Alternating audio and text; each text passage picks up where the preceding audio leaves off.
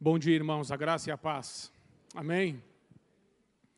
Hoje vamos falar sobre atitudes de um vencedor, tendo como texto 2 Timóteo 4, de 9 a 18.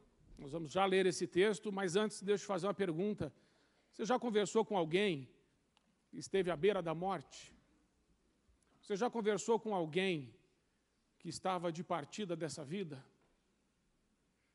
Se você conversar com uma pessoa que está à beira da morte, sobretudo se ela for uma pessoa cristã, você perceberá mesmo nela uma inversão de prioridades. Quando estamos vivos e estamos bem, temos algumas prioridades na nossa vida. Mas diante da morte, muitas coisas que eram importantes deixam de ser importantes. E aquilo que não era importante passa a ser muito importante. Por isso, nós vamos ver hoje as seis atitudes do apóstolo Paulo quando ele está chegando no final da sua carreira. Seis atitudes de um vencedor, de um herói da fé, de um maior missionário que a igreja já conheceu, o apóstolo Paulo. Que atitudes no final da sua vida ele tem para nos ensinar? Que lições preciosas nós podemos aprender com o apóstolo Paulo? Então, abra sua Bíblia ou se puder, projeta. Timóteo, 2 Timóteo 4, de 9 a 18, diz assim: Procura vir ter comigo depressa. Está falando isso para Timóteo. Porque Demas me desamparou, amando o presente século, e foi para Tessalônica, Crescente para Galácia, Tito para Dalmácia. Só Lucas está comigo.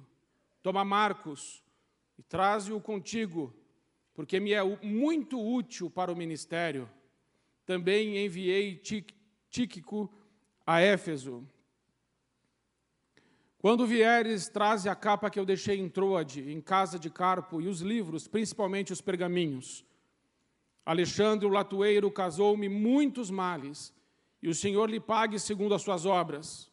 Tu, guarda-te também dele, porque resistiu muito às nossas palavras. Ninguém me assistiu na minha primeira defesa. Antes, todos me desampararam.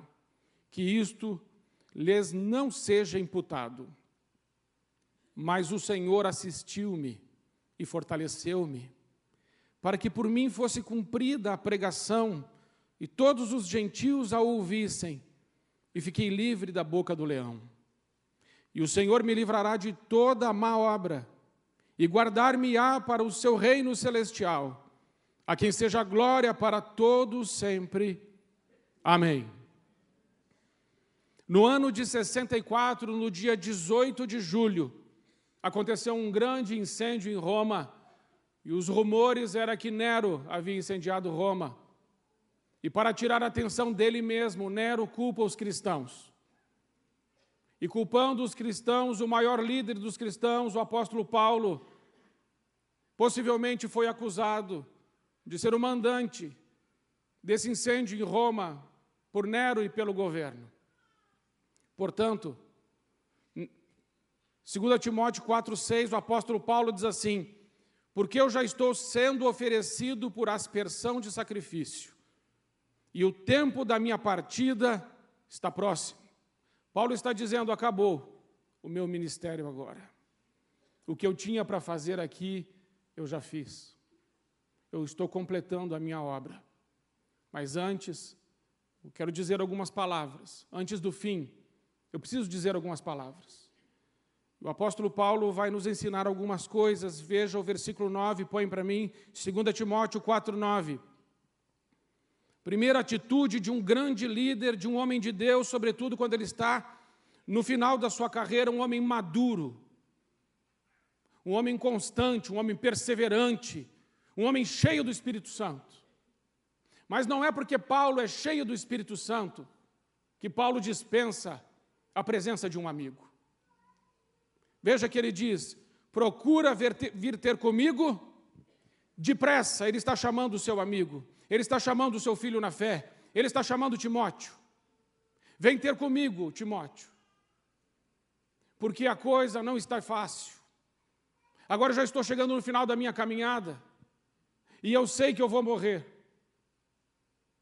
Muitos líderes, muitas pessoas, quando enfrentam crises nas suas vidas, se afastam dos outros, se isolam, ficam sozinhas. Isso é um grande erro. O diabo isola para matar. Se você tem amigo, ore por ele. Abençoe a vida do seu amigo. Como é bom, irmãos, termos amigos. Nas horas mais difíceis, de quem nós lembramos? dos nossos amigos. Quer ver como isso é uma verdade bíblica? Mateus 26, 36 a 44 diz assim: Então chegou Jesus com eles a um lugar chamado Getsemane. Getsemane, meus irmãos, não é aquele jardim aonde Jesus será esmagado pelos nossos pecados e ele vai dizer ao Pai: Pai, passa de mim esse cálice, porém não seja feita a minha vontade, mas a sua vontade. Não é neste lugar que Jesus também está se preparando para ir à morte por nós? Mas nesse lugar, ele diz: Então chegou com eles a um lugar chamado Getsemane e disse aos seus discípulos: Assentai-vos aqui enquanto eu vou além orar. E levando consigo Pedro e os dois filhos de Zebedeu, começou a entristecer-se e angustiar-se muito. Sim, mas não sem os seus amigos. Não sem Pedro, não sem Tiago, não sem João. Ele levou os três para mais perto. Você que é líder e ocupa uma função de líder, você sabe que a liderança isola. líder fica muito sozinho. É até da função do líder isso. Só que você precisa de amigos. Amigos para as horas difíceis. Amigo, quem é um amigo? Como podemos saber se temos amizade com a pessoa? Bem, Jesus ensina isso em João 15,15, 15, quando diz: Já não vos chamarei servos, porque o servo não sabe o que faz o seu senhor, mas tenho-vos chamados amigos, porque tudo quanto ouvi do meu Pai vos tenho feito conhecer. Amigo é que ele conhece o nosso coração. Amigo é aquele que a gente não esconde nada. Amigo é aquela pessoa que a gente confia. Quem é o amigo? É aquele que chega quando todo mundo já foi embora. Não é aquele só que vai na festa, mas é o que vai no funeral. Não é só aquele que desfruta das boas coisas com você, mas que passa noites acordados, noite acordado junto com você, para te ajudar a se livrar daquele problema, daquela situação que te aflige. Você tem um amigo? Você tem uma amiga? Então faz uma coisa agora. Pegue o seu celular. Eu nunca fiz isso num culto. É a primeira vez. Em nome de Jesus, nem olhe o seu WhatsApp, as mensagens.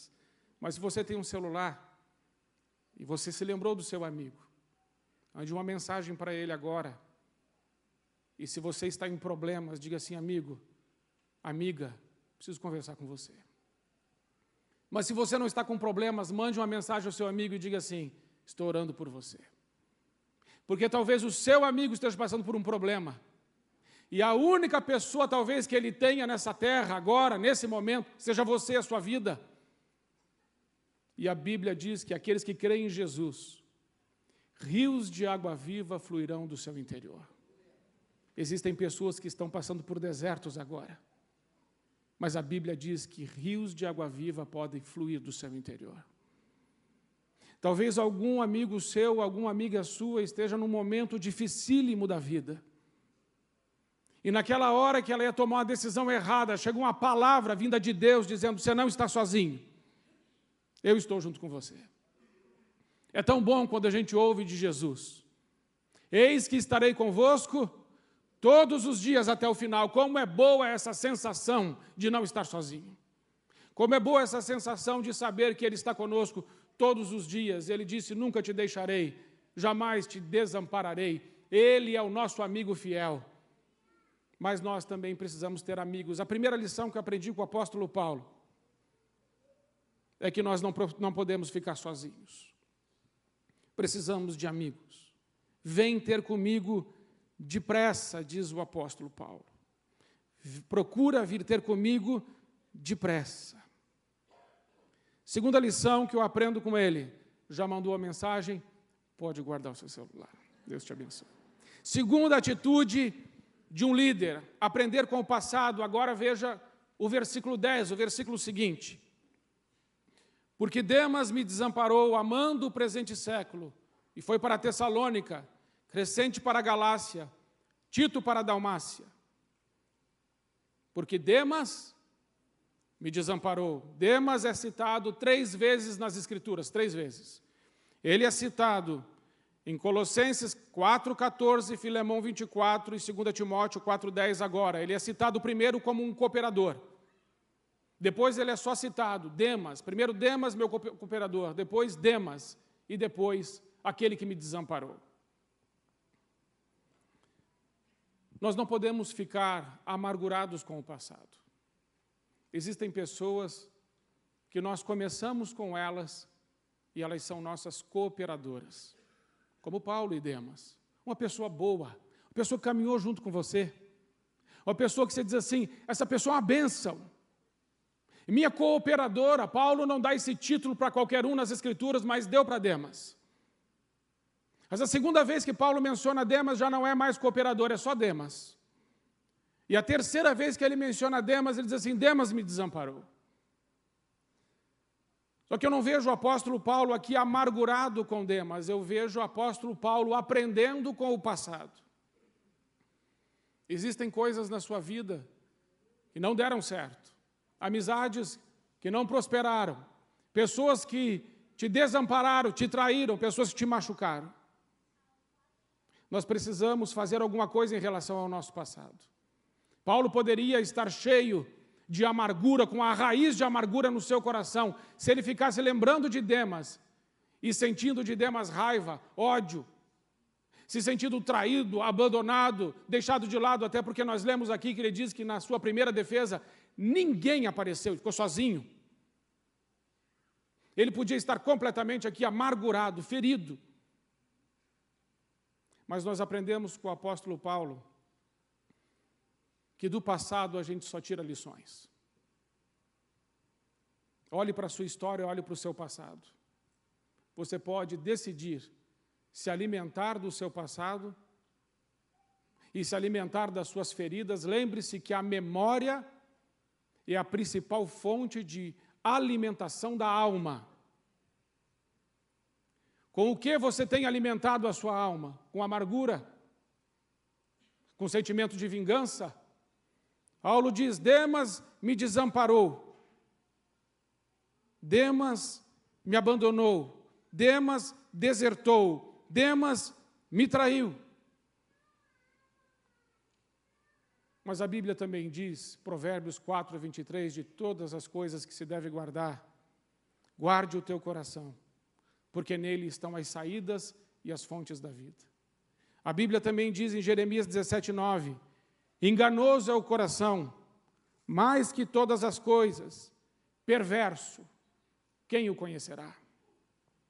A Bíblia diz em Filipenses 4:8, quanto mais irmãos, Paulo falando, tudo que é verdadeiro, tudo que é honesto, tudo que é justo, tudo que é puro, tudo que é amável, tudo que é de boa fama e se há alguma virtude ou se há algum valor, nisso pensai. A Bíblia ensina que nós devemos pensar naquilo que é bom, naquilo que é verdadeiro, honesto, justo, amável, de boa fama, virtuoso. O que tem ocupado a sua mente? Não se alimente de lixo, não se alimente de uma comida estragada. Porque assim como o alimento é para o corpo, o pensamento é para a alma. Quando você se alimenta mal, uma comida ruim, você passa mal você fica enjoado. Você fica com ânsia de vômito. E quando você alimenta a sua alma com pensamentos tóxicos, a sua alma adoece. Você fica triste. Você estava feliz, de repente veio um pensamento e levou a sua alegria embora. Não permita que nenhum pensamento do passado leve a sua alegria embora. Simplesmente decida aprender com o passado, se fortalecer com as experiências que você teve no deserto a fim de que sua estrutura se torne mais robusta e você consiga enfrentar situações ainda mais adversas, e todas elas glorificando a Deus.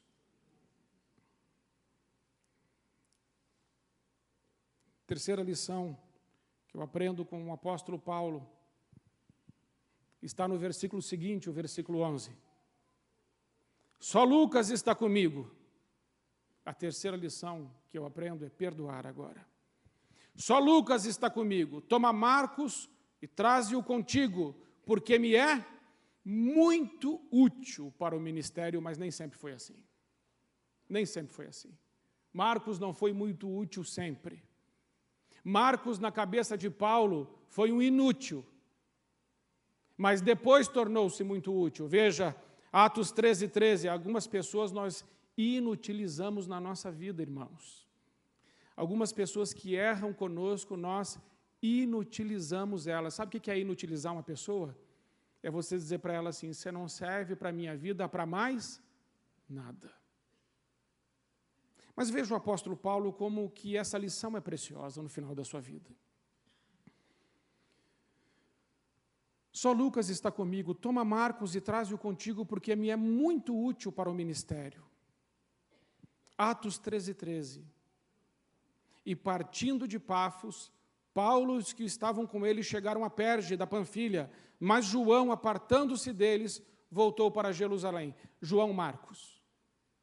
Estava combinado que João Marcos iria junto. E João Marcos vai junto um pouco. Mas chega um determinado momento que João Marcos fala assim: Eu não quero ir mais. Eu não vou mais acompanhar vocês, eu vou voltar para casa. Como você acha que ficou isso no coração do apóstolo Paulo? A resposta está em Atos 15, 36 a 41. E alguns dias depois, disse Paulo a Barnabé: Tornemos a visitar nossos irmãos por todas as cidades em que já anunciamos a palavra do Senhor para ver como estão. E Barnabé aconselhava que tomassem consigo a João chamado Marcos. Mas, Paulo parecia, mas a Paulo parecia razoável que não tomasse consigo aquele que desde a Panfilha se tinha apartado deles e não os acompanhou naquela obra. E tal contenda, tal contenda, Paulo e Barnabé estão brigando. Nota de rodapé: os irmãos não devem brigar. Eles estão brigando. Houve entre eles tal contenda que se apartaram um do outro. E Barnabé, levando consigo a Marcos, chegou até Chipre. E Paulo escolheu Silas. Está conseguindo ver? Está conseguindo enxergar? Paulo e Barnabé brigando. Leva ele. Não levo. Não, mas ele é uma pessoa. Não é. Não, lá atrás, lembra o que, que ele fez? Ele me abandonou. Ele parou a viagem e foi embora. Eu não levo esse cara comigo junto de jeito nenhum. E Barnabé disse assim: Não, mas nós vamos levar, ele é meu primo. Ele é meu parente. E nós vamos levar ele. O menino é bom, o menino tem jeito. Então leve você, porque eu vou levar o Silas. Silas, vamos embora. Barnabé, vamos, vamos João Marcos embora. Um irmão foi para o lado, outro foi para o outro. E o evangelho é espalhado sobre toda a terra. O plano de Deus não deixa de se cumprir. Mas a gente não deve brigar. E se a gente brigar, a terceira lição que o apóstolo Paulo ensina é que a gente deve perdoar. Agora, como é que ele está chamando João Marcos aqui em 2 Timóteo 4,11? Aquele que me é muito útil. De um zero à esquerda a muito útil. O apóstolo Paulo não era perfeito, irmãos, ele era como eu e você. Só que o apóstolo Paulo é um homem independente da direção do Espírito Santo. E creio que o Espírito Santo, depois dessa briga, falou com ele igual fala com a gente. Você não devia ter feito assim. Você foi muito grossa, muito grosso com o irmão. Você mandou o irmão embora, Jesus ama ele. Quantas vezes devo perdoar? Uma? Paulo estava com uma. Pedro já estava com sete. E Jesus com 70 vezes sete. Então acredito que o Espírito Santo deve ter conversado com Paulo no meio dessas viagens e dito assim: que adianta você fazer tudo isso? Deixou seu irmãozinho para trás. E agora, no final da sua vida, quem que ele quer perto dele? Justamente aquele que ele não queria. Porque muita coisa aconteceu, muita água passou debaixo dessa ponte até chegar esse texto. E Paulo percebeu que tinha se enganado com João Marcos. Ele é um homem de Deus. Agora veja Jesus, como que ele tratou o apóstolo Pedro na questão do perdão. E eu quero que você entenda nessa manhã que perdoar é mais do que dizer assim, eu te perdoo e o meu coração em relação a você está em paz. O perdão, ele é um pouco mais que isso. Jesus ensina em João 25, 15 a 17, dizendo assim, o texto, e depois de terem jantado, disse Jesus a Simão Pedro, Simão, filho de Jonas, amas-me mais do que estes? E ele respondeu, sim, Senhor, tu sabes que te amo. E Jesus diz assim, apacenta os meus cordeiros. Tornou a dizer-lhe a segunda vez, Simão, filho de Jonas, amas-me? Disse, sim, Senhor, tu sabes que eu te amo. Disse-lhe, apacenta as minhas ovelhas. Terceira vez, Simão, filho de Jonas, amas-me? Simão entristeceu-se, e por ter dito terceira vez, ama-me, amas-me, disse-lhe, Senhor, tu sabes tudo, tu sabes que eu te amo. E Jesus disse, apacenta as minhas ovelhas. O que Pedro tinha feito com Jesus? Pedro havia traído Jesus três vezes. E Jesus volta com ele no ponto. Por isso, Jesus pergunta três vezes. Ele, ele não está simplesmente trabalhando amor filos, amor eros e amor ágape, embora esteja também. Eu creio que mais do que isso, Jesus está trabalhando o coração de Pedro, voltando com Pedro no ponto aonde Pedro havia desistido do ministério e voltado a pescar. Por causa daquela traição, ele abandonou tudo e voltou a pescar. E os outros acharam que era uma boa ideia e foram pescar também. Olha como é que o líder influencia. Mas Jesus já estava esperando Pedro na beira da praia. E diz: Pedro, você me ama? Amo. Você me ama? Amo. Então você vai fazer o quê? Apacentar as minhas ovelhas. Então, irmãos, o que é perdoar? Perdoar é tornar o outro útil. Pegou? Fácil? Fácil é perdoar você sentar aqui e o irmão que você perdoou lá, e daqui você estende a mão e fala: abençoa. Fácil. Fácil sorrir e falar assim: paz do Senhor, irmão, até semana que vem. Fácil. O que é difícil? Olho no olho, voltar a abrir o coração, se subir de novo no ringue, arriscando levar mais um soco, com as mãos abaixadas. Quarta atitude que eu aprendo com o apóstolo Paulo, o versículo, outro, versículo 13 agora. Quando vieres, traze a capa que deixei em Troade, em casa de Carpo, e os, livros, os livros, principalmente os pergaminhos. Um homem de Deus, uma mulher de Deus, precisa decidir alimentar-se da palavra todos os dias até o final da sua vida. Por quê? Porque agora, amados irmãos, o apóstolo Paulo está com seu coração cheio de sentimentos. Mas os sentimentos não são confiáveis, os sentimentos sempre mudam. Nas horas das crises, não podemos confiar nos nossos sentimentos. Nas horas das crises, precisamos confiar na palavra de Deus. Por quê, irmãos? Porque Deus não mente. Números 23, 19. Já está lá? Números 23, 19. Deus não é homem para que minta, nem filho de homem para que se arrependa. Se Deus prometeu, ele vai, ele cumpre as suas promessas. Então, nas horas das crises, na hora que você está diante da morte, de um desafio, de um problema enorme, volte para os pergaminhos, ou seja, volte para as Escrituras, volte para a palavra de Deus, porque ela é confiável. Ela não muda. Deus não mente. E a promessa dele, a despeito das circunstâncias, irá se cumprir. 1 Reis 8,56. O que está escrito? Que todas as boas promessas que vieram por meio ou por intermédio de Moisés todas as boas palavras que saíram da boca de Moisés, das promessas de Deus, todas elas, elas se cumpriram. Não duvide, a palavra de Deus se cumprirá, apesar das circunstâncias que você está vivendo. Terceiro, título, capítulo 1, versículo 2, está escrito: Deus não mente. Isso parece uma verdade muito simples, mas não é na hora da crise. Na hora da crise, você precisa crer que aquilo que ele prometeu, ele vai cumprir. Tiago 1,17: Toda boa dádiva, todo dom perfeito vem do Pai das luzes, em quem não há mudança e nem sombra de variação.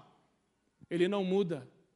Aquele que prometeu ontem, ele continua sendo o mesmo hoje. E ele continuará sendo o mesmo amanhã. Hebreus 13, 8. Jesus Cristo é o mesmo ontem, hoje e continuará sendo eternamente. Na hora das crises, a palavra de Deus precisa estar dentro do seu coração. E você precisa crer que essa palavra ela é viva, ela é poderosa, ela não volta vazia. Isaías 55, 10 e 11. Porque assim como a chuva e a neve descem do céu e para lá não tornam, antes de fecundar a terra, dá semente ao semeador e pão que come, assim a minha palavra, diz o Senhor, não voltará para mim vazia, antes fará tudo o que me apraz e prosperará em tudo que a enviei. Ela é viva. Hebreus 13, 8. A palavra de Deus é viva e eficaz, mais afiada que qualquer espada de dois gumes, capaz de separar juntas e medulas e de discernir os pensamentos e as intenções do coração.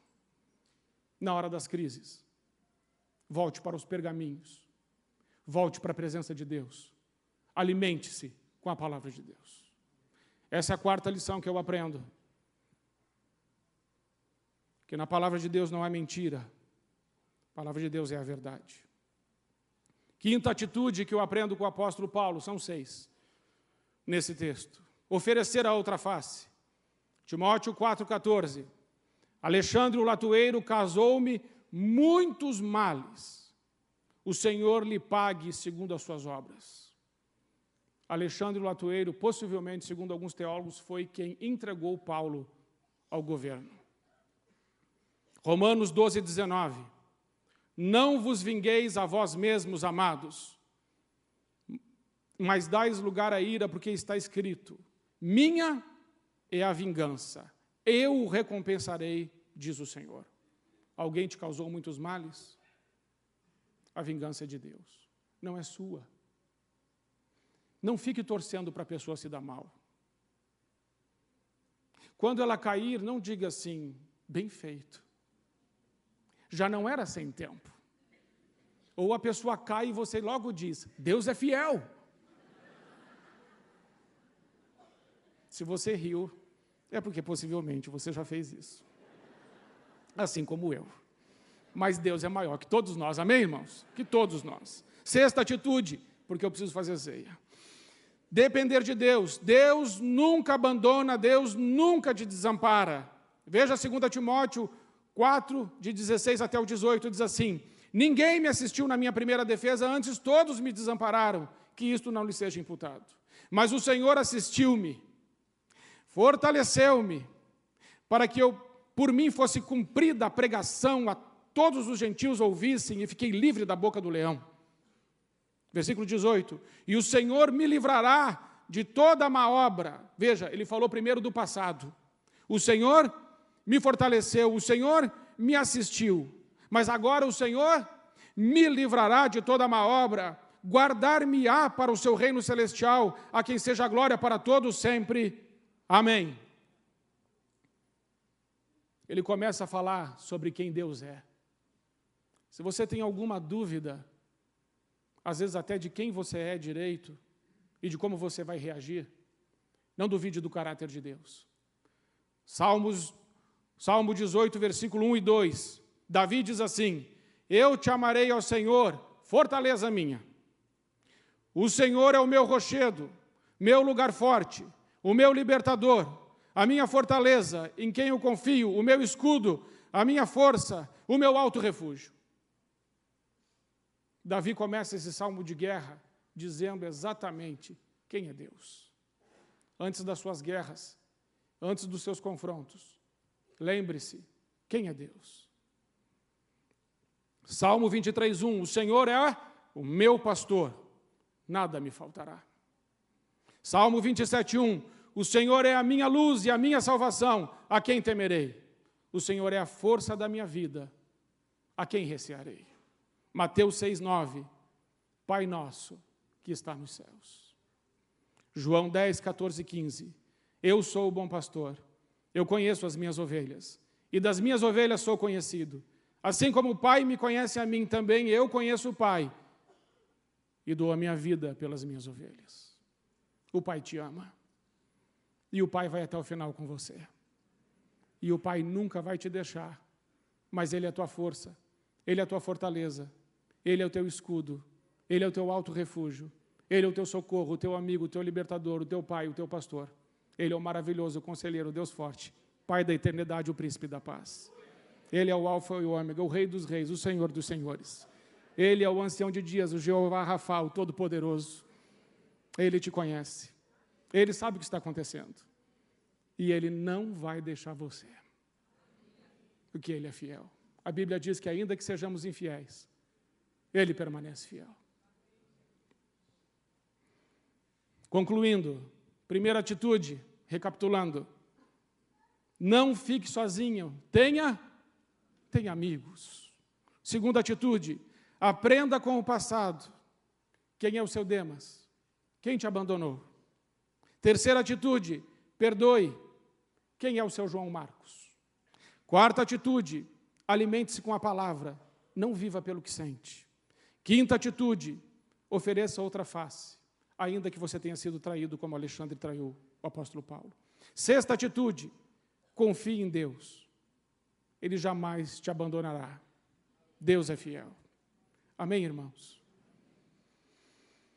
Assim, fique com essa mensagem no seu coração. Eu gostaria muito de fazer um apelo, mas eu não posso, porque eu tenho 17 minutos para fazer a ceia. Vou pedir que os diáconos já venham, os pastores já venham e nós iremos agora fazer a ceia.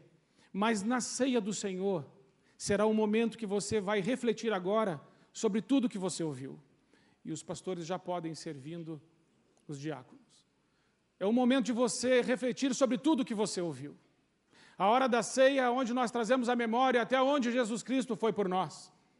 Na hora da ceia nós lembramos que Deus amou o mundo de tal maneira que entregou o seu único filho, o seu filho unigênito, para que todo aquele que nele crer não morra, mas tenha vida eterna. Na hora da ceia nós lembramos que Jesus cancelou toda a dívida que havia contra nós, pregando-as no madeiro, naquela cruz. Na hora da ceia, nós trazemos à memória quem Deus é, o que Ele fez por nós e o que Ele nos tornou. Na ceia lembramos que Ele nos fez filhos de Deus, que Ele nos fez sal da terra, que Ele nos fez luz do mundo, que Ele nos fez instrumento de justiça. Na hora da ceia, lembramos que somos templo do Espírito Santo, casa de Deus e habitação do Altíssimo. Na hora da ceia, nós lembramos que Ele está conosco todos os dias, que Ele não nos deixa, que Ele não nos abandona. Ceia é memorial, é trazer a memória, mas está escrito: examine o homem a si mesmo. Agora é uma hora de reflexão. É um momento de você olhar para dentro de você mesmo, de você mesma, e ver como a sua vida está alinhada com Deus, com a sua palavra, com o seu sacrifício vicário redentivo. Os diáconos podem servir. A sua vida está alinhada. Deixa eu ler esse texto que o apóstolo Paulo escreveu em 1 Coríntios 11, 23 a 29 sobre a ceia. Porque eu recebi do Senhor o que também vos ensinei. Que o Senhor Jesus, na noite em que foi traído, tomou o pão e, tendo dado graças, o partiu e disse: Tomai todo, comei, isto é o meu corpo que é partido por vós. Fazei isso em memória de mim. Semelhantemente, também, depois de cear, tomou o cálice, dizendo: este cálice é o novo testamento no meu sangue. Fazei isto todas as vezes que beberdes em memória de mim. Porque todas as vezes que comerdes este pão e beberdes este cálice, anunciais a morte do Senhor até que ele venha. Portanto, qualquer que comer este pão ou beber o cálice do Senhor indignamente, será culpado do corpo e do sangue do Senhor. Examinem-se, ou examine-se, pois, o homem a si mesmo, e assim coma deste pão e beba deste cálice. Porque o que come e bebe indignamente, come e bebe para sua própria condenação, não discernindo o corpo do Senhor. A Bíblia diz, 1 João, capítulo 1, a partir do versículo 8: Se dissermos que não temos pecado, fazemos de Deus um mentiroso, e a verdade não está em nós.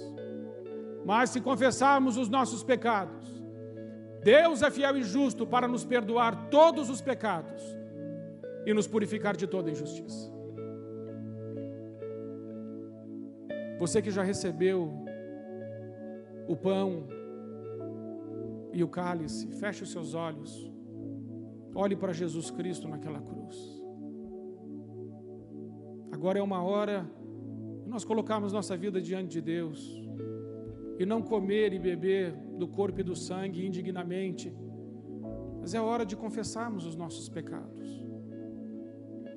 As palavras que saíram dos nossos lábios que não glorificaram a Deus. Pensamentos que ofenderam a pessoa do Espírito Santo, a Deus Pai, Deus Filho. Pecados de omissão deveríamos ter feito, não fizemos, nos omitimos as injustiças que sofremos, como sofreu o apóstolo Paulo com Demas, com Alexandre. E essas injustiças às vezes ficam no nosso coração, mas é hora de ser purificado de toda injustiça pelo sangue de Jesus. A Bíblia diz que o sangue de Jesus Cristo, ele purifica a nossa consciência de todas as obras mortas. Por isso, Senhor, nessa manhã nós pedimos, lava-nos com o teu sangue. Faça-nos, Senhor, mais alvos que a neve. Pai, em nome de Jesus, nós nos lembramos da cruz do teu sacrifício e da vitória que o Senhor teve lá. Lá o Senhor pagou pelos nossos pecados. Lá o Senhor foi oferecido como uma oferta, como um sacrifício para que um novo e vivo caminho fosse aberto. E pelo teu sangue, Senhor Jesus, nós entramos nos santos dos santos e pedimos socorro ao nosso Deus. Pelo teu sangue, Jesus, os mortos ressuscitam. Pelo teu sangue, Senhor, os enfermos são curados. Pelo teu sangue, nós voltamos a ter esperança. Deus no mundo, alegria do Espírito Santo, fé coragem e ousadia, pelo teu sacrifício, nós voltamos a viver. Senhor, muito obrigado por isso. Obrigado porque vencida foi a morte no Calvário. Obrigado, Senhor. Nós somos gratos ao Senhor por tudo que o Senhor tem feito por nós, pela nossa casa, pela nossa família, pelos nossos filhos.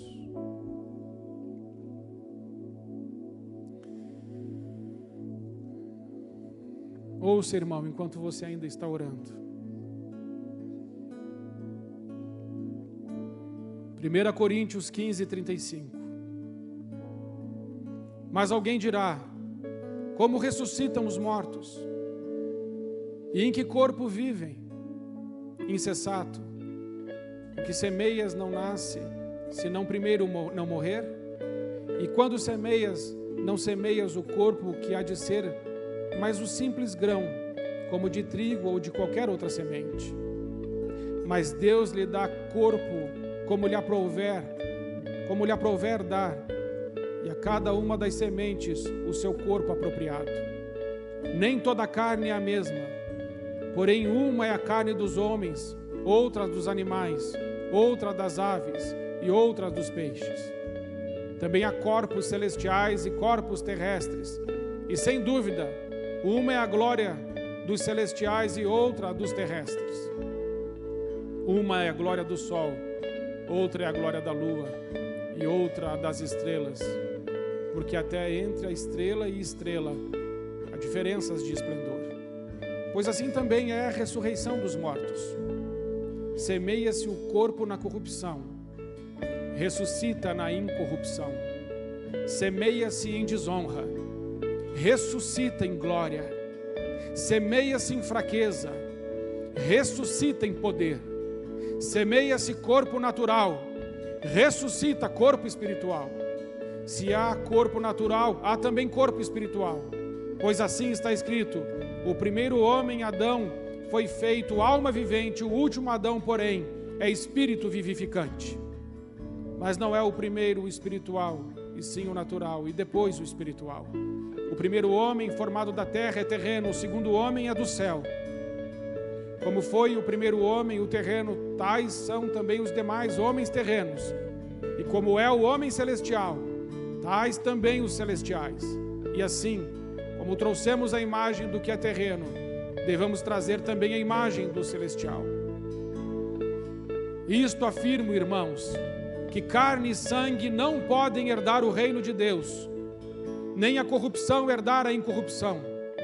Eis que vos digo um mistério: nem todos dormiremos, mas transformados seremos todos num momento, num abrir e fechar de olhos, ao ressoar da última trombeta. A trombeta soará, os mortos ressuscitarão incorruptíveis e nós seremos transformados. Porque é necessário que este corpo corruptível se revista de incorruptibilidade e que o corpo mortal se revista da imortalidade. E quando este corpo corruptível se revestir de incorruptibilidade e o que é mortal se revestir de imortalidade, então se cumprirá a palavra que está escrita: Tragada foi a morte pela vitória. Onde está a morte a tua vitória? Onde está a morte o teu aguilhão? O aguilhão da morte é o pecado, e a força do pecado é a lei. Graças a Deus que nos dá vitória por intermédio de nosso Senhor Jesus Cristo. Portanto, meus amados irmãos, sede firmes, inabaláveis e sempre abundantes na obra do Senhor, sabendo que no Senhor o vosso trabalho não é em vão. Amém, irmãos? Você pode ficar em pé.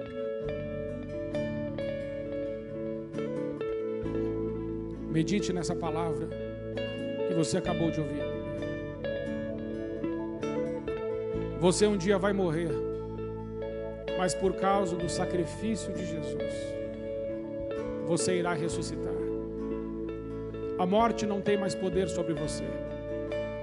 A única coisa que a morte pode fazer com você é te aproximar daquele que você mais ama, Jesus Cristo, nosso Senhor vencida foi a morte no Calvário. O apóstolo Paulo disse: Estou sendo oferecido como um sacrifício de aspersão, mas existe uma coroa que para mim está reservada no céu. Assim seja também na sua vida. Agora ore com o irmão que está do seu lado. Abençoe a vida dele, em nome de Jesus.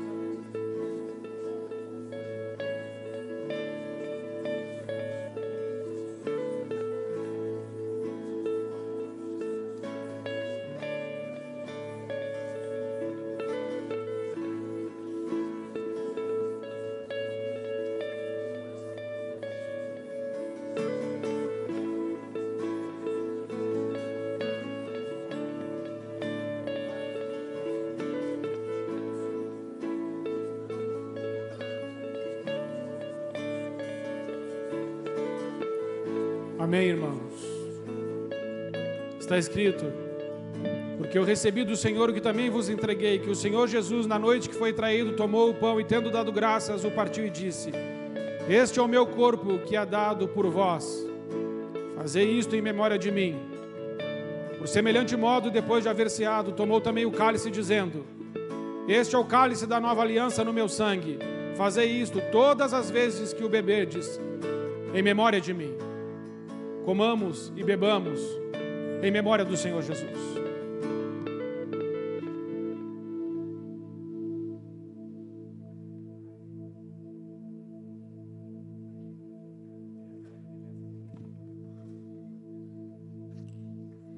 Os diáconos podem voltar ao seu lugar, fique em pé ainda.